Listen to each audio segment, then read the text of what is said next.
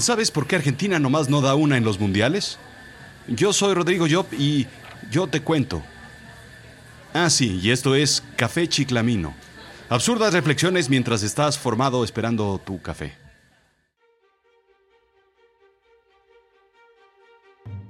Narra Oscar Ruggeri, campeón de Argentina en el Mundial México 86, que es completamente falso que hayan prometido regresar con la Virgen de Tilcara, por lo que no tienen ningún compromiso pendiente. Pero, ¿de dónde viene todo esto?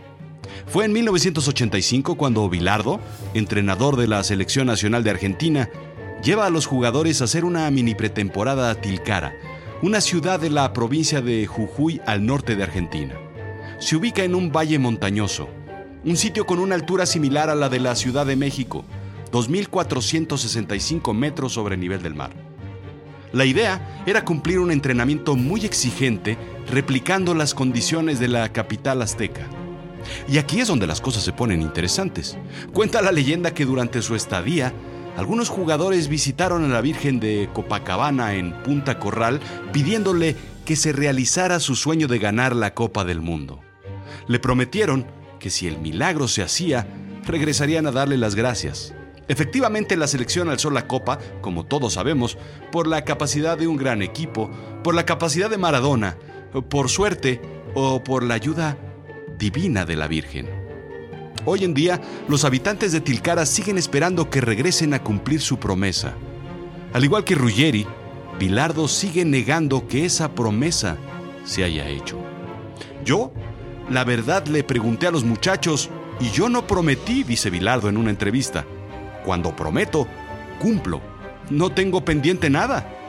Los lugareños insistieron que si no se hacía antes del Mundial de Brasil 2014, nuevamente sería un campeonato fallido. Y, pues, y pues ahí lo tienes.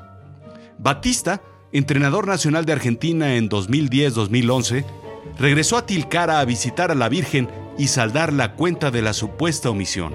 Evidentemente, la visita no funcionó o el esfuerzo no fue suficiente. Tal vez no era él quien debía saldar esa cuenta. La cosa es que, con errores, fallas, lesiones, escándalos, la selección no ha sido capaz de ganar el Mundial nuevamente. Hemos sido campeones en el 91 y 93. Salimos campeones de la Copa América, dice Ruggeri.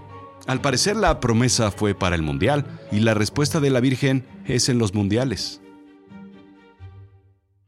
Y tú me dirás, oye Rodrigo, pero eso es superstición. Son 11 contra 11 los que juegan en la cancha, 11 los responsables del buen partido. La Virgen nada tiene que ver. Si acaso, el tema tiene que ver con probabilidades de que entre o no el balón, probabilidades de que te toque o no un equipo más fácil o uno más difícil.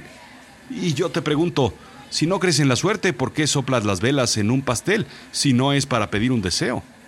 Ay, como veas, si crees o no. Pero niégame que alguna vez dijiste que tengas suerte. O qué suerte que te haya tocado puro siga o luz verde en el camino. Qué suerte, era la última barra de pan. Hasta los científicos escépticos usan la palabra suerte de forma cotidiana. ¿O has escuchado a alguno que diga que las probabilidades te acompañen y jueguen a tu favor en materia del tráfico para que llegues pronto a tu casa? Ah, ¿verdad? Así es que ya sabes por qué Argentina juega como juega, por qué las cosas suceden y por qué seguirán así. Y si crees que este es un planteamiento absurdo, pues, pues ¿por qué estás escuchando Azul Chiclamino la realidad de lo absurdo? Esto fue Café Chiclamino. Reflexiones cortas que piensas mientras esperas tu café en la fila de una cafetería. Sí, un express doble, por favor.